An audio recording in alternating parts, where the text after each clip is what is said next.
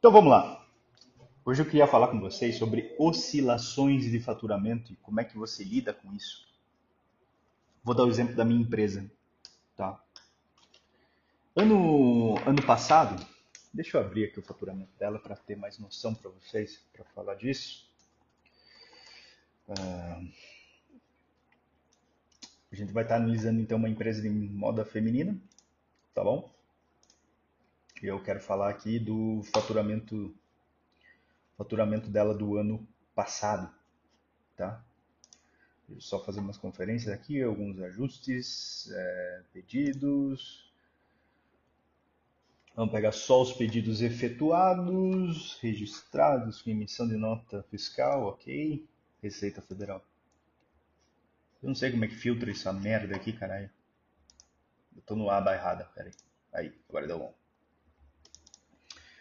Beleza, então vamos lá. De 1 do 12 de 2020. Não, não, não, tá errado aqui. 1 do 1 de 2021. Até 31 do 12. Beleza? Meu ano fiscal geralmente fecha em novembro é que eu fecho o ano fiscal dela. Mas aqui eu vou fazer um negócio meio que. É, uma maracutaia aqui para a gente conseguir ver isso bem, tá? Só deixa eu ver se eu faturei mais que o Só deixa eu ver aqui. Só por curiosidade, para ver se o meu quanto que aumentou. Tá, aplicar. É, faturei. Tá? Então, beleza. Vamos lá. Eu tive um aumento de faturamento de 20% esse ano em relação ao ano de 2020, tá bom?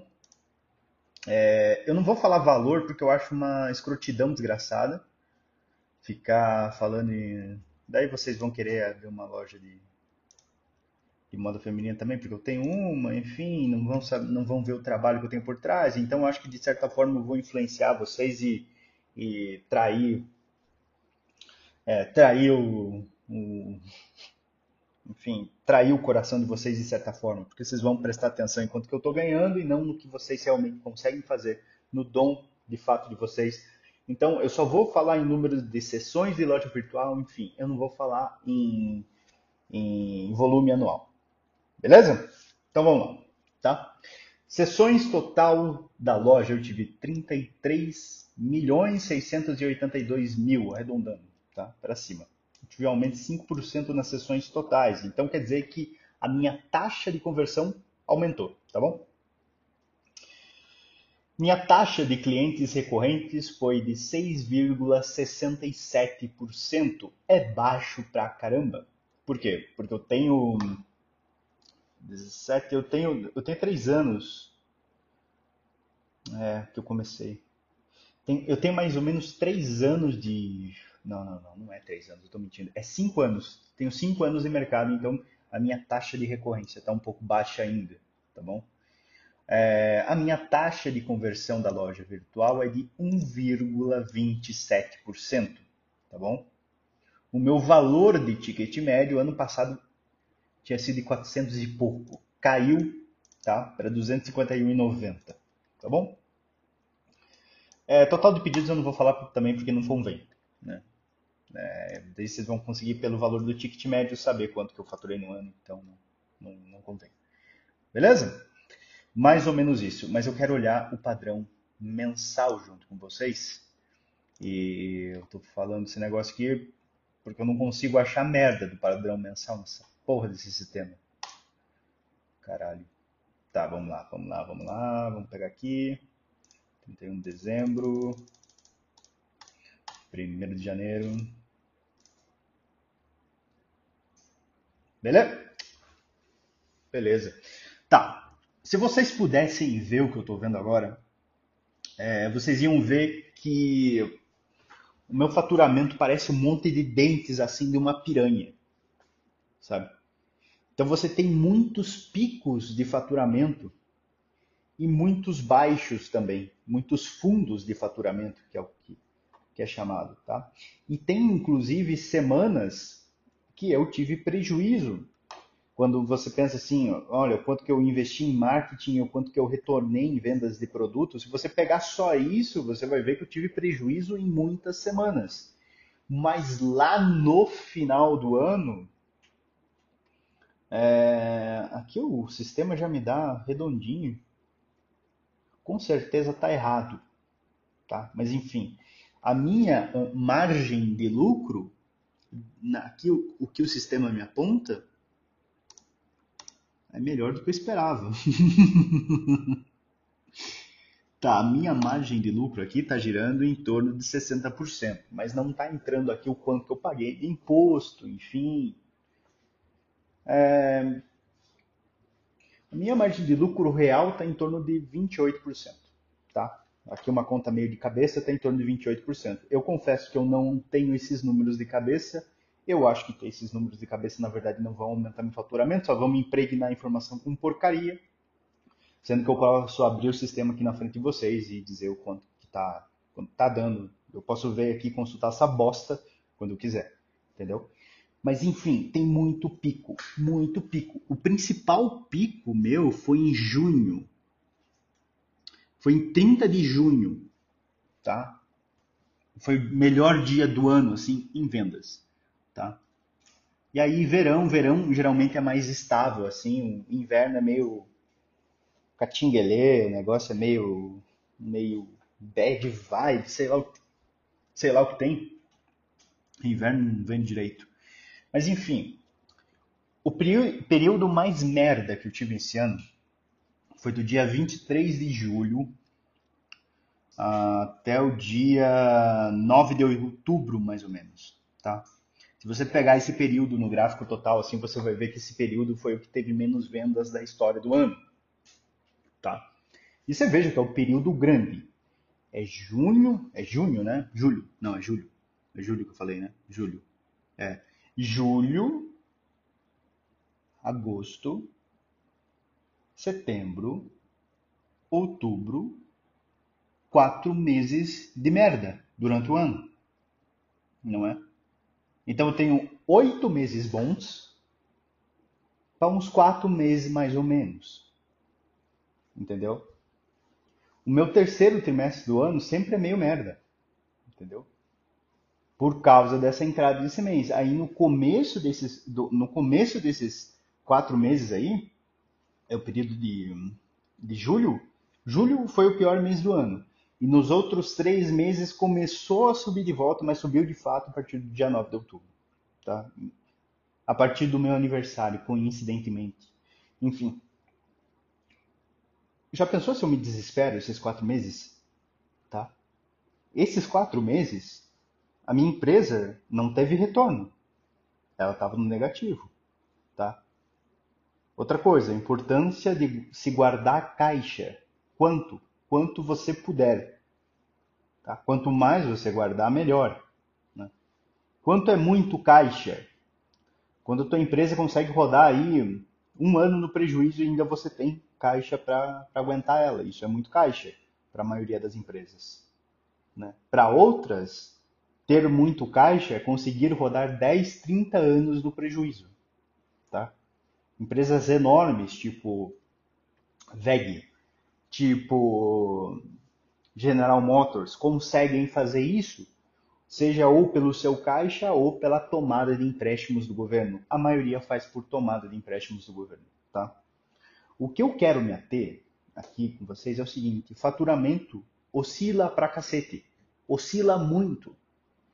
Então, não meça é, quanto que você ganhou no mês, quanto que você ganhou na semana, quanto que você ganhou no dia, você mede isso quanto você ganhou a cada três meses. Tá? Trimestral é um bom parâmetro. Porque sempre você vai conseguir ajustar o teu caixa para é, pagamento de contas, é, pagamento de funcionário, aquisição de novos produtos, giro, capital de giro. Enfim, você vai ter mais controle disso, não vai ficar tão desesperado que está com o que está acontecendo, com economia, com o que está acontecendo no seu dia, você vai saber que não, eu tenho três meses para lidar com essas situações. E é bom também que você planeje os seus pagamentos, as suas contas, com prazos mais amplos, para dar tempo desses períodos, por exemplo, aqueles quatro meses que eu tive de, de safra baixa, vamos dizer assim, para você ter tempo de corrigir isso dentro do teu faturamento, tá? Então, se você não tem, se você, por exemplo, fica naquela de contas mensais, né? Você não vai ter isso. Você vai ter você vai sempre ficar um pilhado desgraçado para tentar contornar tudo isso, entende? Não tem coração que aguente isso, porra. Entendeu?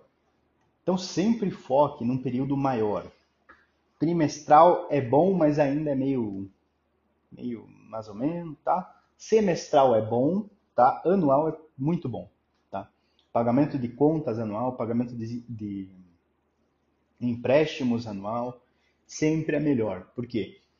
Porque essas oscilações naturais de mercado não vão influenciar tanto o teu caixa, o teu pagamento de contas, porque ao longo do ano sempre você vai ter esse crescimento aqui, como eu tive, de 20% do beirando o ano passado, tá?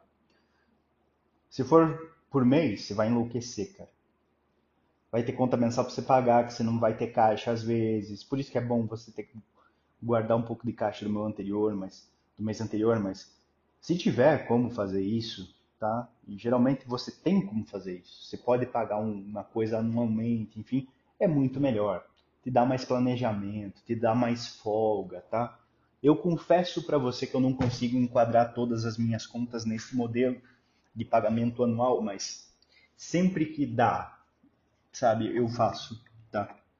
É, essa plataforma aqui que eu utilizo para vendas, que eu vos falo, inclusive não está em modelo anual, tá? Por quê? Porque eu esqueci de botar. Infelizmente, eu esqueci de botar? Mas esse ano será colocada. Esse ano aqui vai ter que ser colocada. Fica bem melhor e, enfim, que nem eu te falei, o planejamento é muito importante quando você está mexendo principalmente com o teu varejo, tá? Quando você está na indústria de serviços, por exemplo, isso não te afeta tanto. Mas para o varejo afeta muito. Porque necessariamente esses meses que são ruins para mim, talvez sejam ruins para você também. Não sei porquê, não sei qual é a lógica disso, mas se você perguntar para qualquer lojista, para qualquer varejista, você vai ver ali que talvez a baixa do faturamento dele esteja nos meses de agosto, setembro, talvez julho, tá? Tá entre esses meses aí. É, primeiro porque não tem, não tem muita data comemorativa, enfim, então não movimenta tanto. E também não sei o que é. Talvez seja um fator histórico que eu ainda não identifiquei. Se um dia eu identificar, eu falo aqui. Mas enfim, é, o brasileiro não tende a consumir nesses meses, não sei o porquê, tá? Cara, tem um cliente meu que é muito pilhado, é muito pilhado nisso, sabe? Às vezes ele me liga o seguinte, é, é tipo meio dia, ele me liga, Estevão, não fiz nenhuma venda até agora. Eu respondo para ele, pois é, eu também não. não. Né? Eu acho que ele quer que eu chore. Não é possível. Então, obviamente, tem dias que você vai iniciar 10 horas da manhã com uma venda lá. E tem outros dias que essa venda só vai começar a aparecer a partir das 3 da tarde. Ou das 10 da noite, se você for tiver um e-commerce, como é o caso desse meu aqui. E tem dias que a maior parte das vendas vai ser durante a madrugada. Às vezes, durante o dia. O que eu quero que se entenda é que você não tem controle das tuas vendas. Você não tem controle daquilo que se refere a uma ação de outra pessoa. Toda a técnica de marketing, toda a técnica da persuasão se baseia na tentativa de convencimento e não de fato no conhecimento, no, no na indução de um comportamento, na, no convencimento em si é sempre na tentativa de induzir a pessoa a algo. Algumas coisas são comprovadamente verdadeiras, algumas coisas funcionam de fato, tá? Mas cara, não dá para ter tanta segurança assim quando você está arriscando o teu dinheiro. Quando você realmente bota dinheiro para testar o que você acredita, a coisa muda de figura. Muitas das coisas que você acredita em teoria não se manifestam quando você coloca mesmo a coisa para funcionar. Tinha um professor meu que dizia que quem é, dizia isso, que na prática a teoria é outra, era um imbecil que não sabia o que está fazendo. Professor, não vou citar o teu nome aqui, mas imbecil é você que nunca botou o teu dinheiro em nada e só ganhou dinheiro desta merda dessa faculdade que você trabalhou. Não existe isso, gente. Não tem como você, num modelo, numa teoria, matematizar tudo perfeitinho e conseguir ter um fluxo de caixa perfeito e constante no mundo todo. Não, as circunstâncias mudam, o padrão de consumo muda, a renovação desse teu estoque vai ter que ocorrer, tá? É por isso que a Apple faz lançamento, tá? Ah, lançou o novo iPhone, lançou o novo, às vezes não muda porra nenhuma de um para outro, né? Mas ela faz um lançamento porque ela vende muito nesse lançamento. E várias outras empresas mudam, fazem um lançamento, não têm o mesmo carisma da Apple, é óbvio, mas trabalham nesse modelo de lançamento diretamente ou indiretamente, tá? Qual que seria o modelo direto? Declarar esse lançamento? Por exemplo, lançamos uma nova coleção. Isso é um lançamento declarado. O indireto seria o quê? A renovação de um produto antigo, de um, por exemplo, um mouse que tinha uma peça defeituosa, mas daí você corrigiu isso aí e teve que lançar esse produto novo. Isso é um lançamento indireto, tá? Mas não tem como você fugir desse modelo no varejo. Teu faturamento vai oscilar, é normal, não neura com isso, tá? Não, teu negócio não é ruim pelo você ter meses ruins durante o ano, tá? Talvez você tenha seis meses bons, seis meses ruins. Tem negócios que conseguem rodar assim, tá? Não se desespere.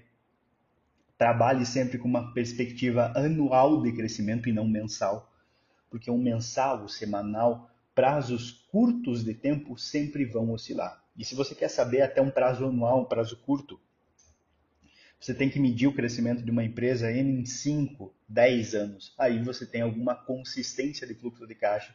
Você consegue ver se ela está oscilando de fato ou se ela está crescendo.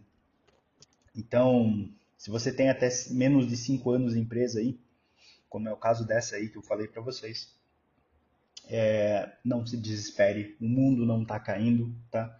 ainda está aí, o sol ainda vai raiar amanhã, a maré sobe e ela baixa mesmo, não fica louco com isso, tá? Não é um problema do teu negócio. Talvez seja, mas só oscilação de, de, de faturamento não é um, uma, um fator que você pode dizer, oh, o seu negócio está com problema, que nem muita gente diz aí, não é isso, tá? Então se tranquiliza, abaixa, é, estuda assim o que você quer corrigir dentro da tua empresa, se você acha que ela tem um marketing ruim, se você acha que ela não tem uma entrega de, uma, de um produto bom, se você acha que ele não tem um pós-venda, você tem, obviamente, que observar isso, tá? Olhar o faturamento anual não é uma justificativa para você esquecer do teu dia a dia. Para você não é uma justificativa para você recusar todas as vendas ruins à primeira vista que você possa fazer, tá? O teu poder de ação está de fato no dia a dia. Mas teu coração tem que sempre estar tá no longo prazo. Senão você vai enlouquecer. Senão você vai virar um cardíaco e a única coisa que você vai conseguir é um infarto. Tá? É isso que eu faço na minha empresa. É isso que eu recomendo e sou pago para fazer em outras empresas. E é isso que eu recomendo que você faça na tua. Para você não enlouquecer. E até você ser uma pessoa melhor. Beleza? Pessoal, esse foi o podcast de hoje. 35 minutos e 40. Agora 52 segundos, tá?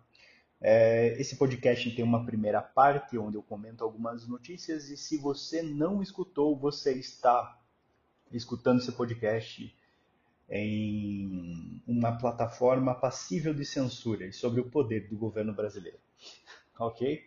Então, se você quer ver a versão completa desse podcast, vai lá no Odyssey e ele tem a versão completa. Beleza, pessoal? Um abraço e até semana que vem.